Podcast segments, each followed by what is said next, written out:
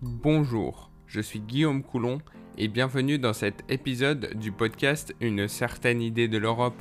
Aujourd'hui, bon nombre d'actualités que ce soit pour l'Union européenne ou pour le Conseil de l'Europe. Pour ce qui est de l'Union européenne, nous parlerons des sanctions contre certaines personnalités du Mali, le record des financements accordés à la France par la BEI ou encore le changement de direction quant au taux d'inflation de la BCE. Pour ce qui est du Conseil de l'Europe, nous parlerons de la réduction du délai de saisine de la CEDH, mais aussi d'un arrêt récent rendu par la CEDH. Je ne vous fais plus attendre, très chers auditeurs, commençons. Commençons par l'actualité du Conseil de l'Europe. Tout d'abord, la fondation Justice for Journalists, JFJ, est devenu aujourd'hui partenaire de la plateforme du Conseil de l'Europe pour la protection du journalisme et la sécurité des journalistes.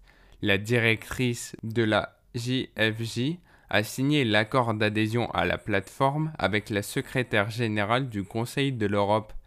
La plateforme permet aux organisations partenaires qui défendent la liberté des médias d'alerter le Conseil de l'Europe au sujet de préoccupations sérieuses concernant la sécurité des journalistes et les attaques contre la liberté des médias.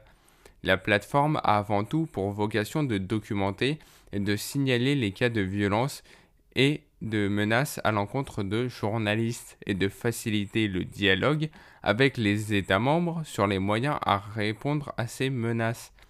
La JFJ est une voie reconnue dans la lutte pour la liberté d'expression étant donné le travail qu'elle mène sur la sécurité des journalistes et le suivi des agressions des travailleurs des médias. Elle accroîtra notablement l'intérêt de la plateforme. Ensuite, une actualité courte. Depuis le 1er février 2022, le délai de saisine de la CEDH est passé de 6 mois à 4 mois du fait de l'entrée en vigueur du protocole numéro 15 de la CESDH. Par ailleurs, dans le but d'améliorer la réponse des forces de l'ordre au cas de violence à l'égard des femmes ou de violences domestiques, le Conseil de l'Europe propose aux professionnels concernés une formation qui leur permettra d'en savoir plus sur la dimension droit de l'homme de la lutte contre la violence faite aux femmes et qui les aidera à faire en sorte que les interventions de la police soient plus efficaces et davantage centrées sur les victimes. Le nouveau cours HELP sur la violence à l'égard des femmes et la violence domestique destinée aux forces de l'ordre, qui a été élaboré conjointement par le programme HELP du Conseil de l'Europe, par sa division sur l'égalité de genre et par sa division sur la violence à l'égard des femmes, donne des informations détaillées, concrètes et complètes qui doivent permettre d'améliorer la qualité de la réponse des forces de l'ordre au cas de violence à l'égard des femmes et de faciliter l'accès des victimes à la justice.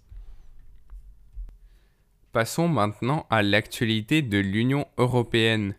Tout d'abord, l'Union européenne a sanctionné ce vendredi 4 février 2022 cinq responsables maliens, dont le Premier ministre de transition, accusé de faire obstacle à la transition politique dans ce pays dirigé par une junte, selon un communiqué. Ces sanctions consistent en une interdiction d'entrer sur le territoire de l'UE et un gel de leurs avoirs. Il sera en outre interdit aux personnes et entités de l'UE de mettre des fonds à la disposition de ces cinq responsables. Ces cinq responsables ont déjà été sanctionnés par la communauté économique des États de l'Afrique de l'Ouest. L'organisation avait pris le 9 janvier une batterie de mesures économiques et diplomatiques vigoureuses à l'encontre du Mali pour sanctionner l'intention de la junte de se maintenir au pouvoir encore plusieurs années et son refus d'organiser le 27 février, comme elle s'y était initialement engagé des élections ramenant les civils au pouvoir. Ensuite, Trois avancées significatives en matière de sécurité et d'immigration sous la présidence française du Conseil de l'UE.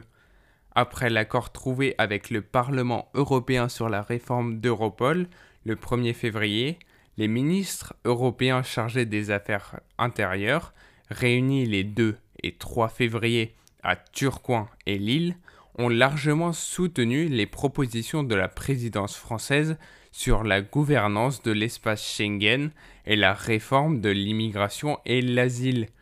Les ministres sont convenus par conséquent de créer un Conseil Schengen, dont la première réunion se tiendra le 3 mars prochain à Bruxelles.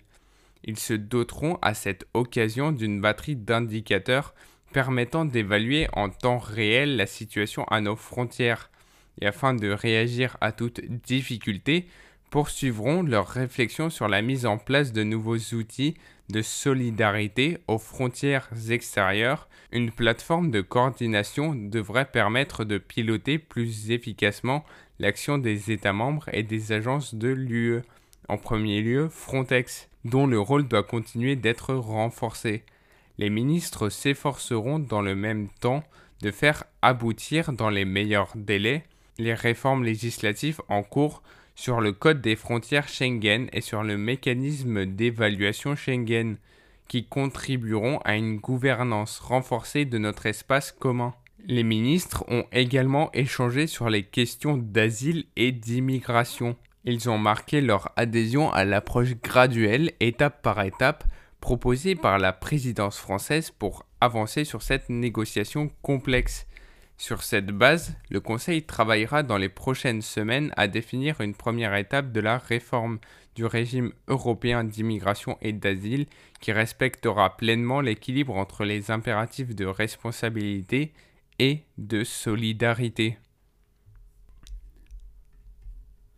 Par ailleurs, la BCE a annoncé qu'elle allait augmenter les taux d'intérêt face à l'inflation, malgré des mois tentant d'éviter cela. La BCE s'est sûrement vue obligée de réagir face à d'autres banques centrales qui commençaient à adopter ce comportement ces derniers mois dans le reste du monde.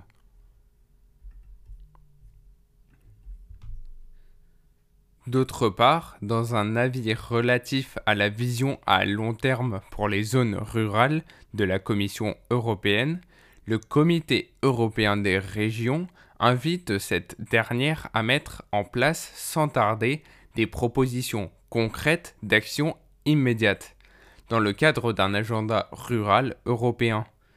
Le Comité européen des régions demande notamment de valoriser les apports des zones rurales au monde urbain. États membres et collectivités sont par ailleurs appelés à soumettre leurs dispositifs au test rural promu par la Commission. Sur le fond, le Comité européen des régions érige au rang des domaines les plus stratégiques davantage de secteurs que la Commission. Outre la mobilité, la connectivité numérique et les énergies renouvelables, il évoque ainsi la bioéconomie et en particulier une agriculture respectueuse des ressources environnementales, les systèmes alimentaires régionaux, le dynamisme social et culturel ainsi que l'innovation en lien avec les services sociaux d'intérêt général. La France est pour la première fois le premier pays bénéficiaire de la Banque européenne d'investissement BEI, selon le rapport d'activité dévoilé le lundi 31 janvier 2022.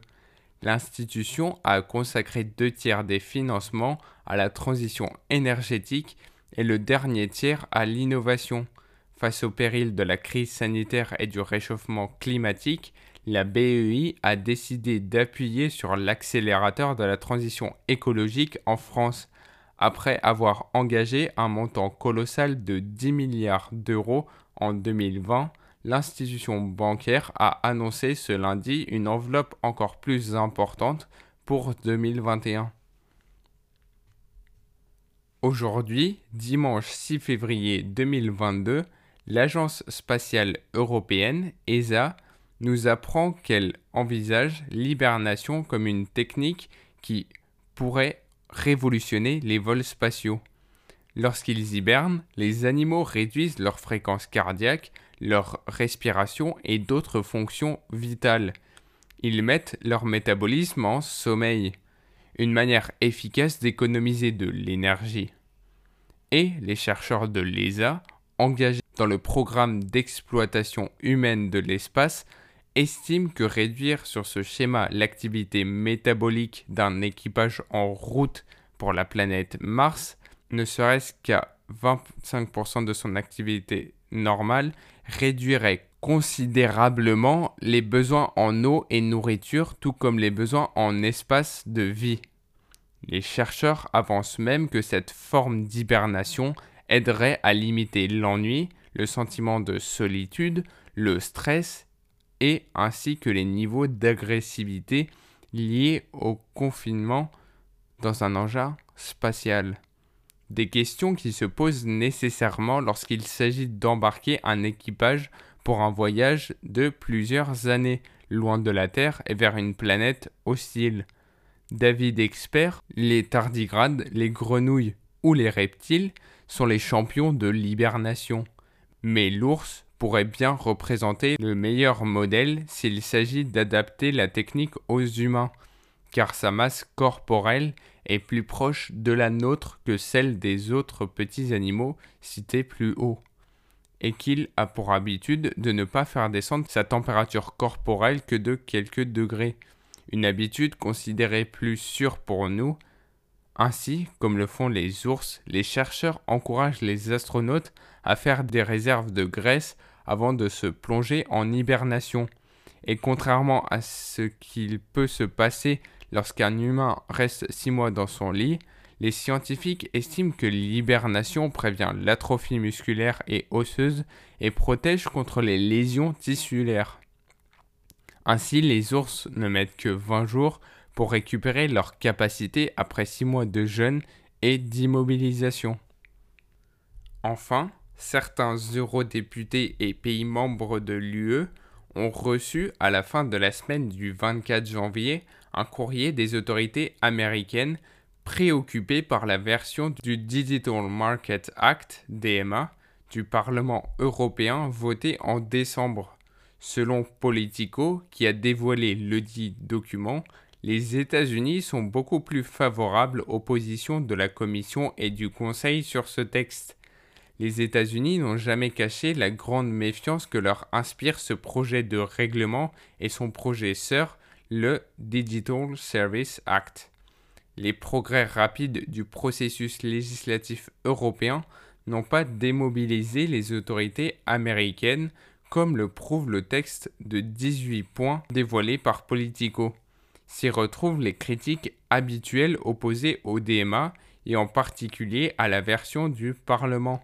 Parmi elles, le pays natal des GAFAM regrette que le champ d'application proposé par le Parlement européen viserait exclusivement les entreprises américaines, non seulement au moment de la mise en œuvre de la loi, mais aussi pour les années à venir.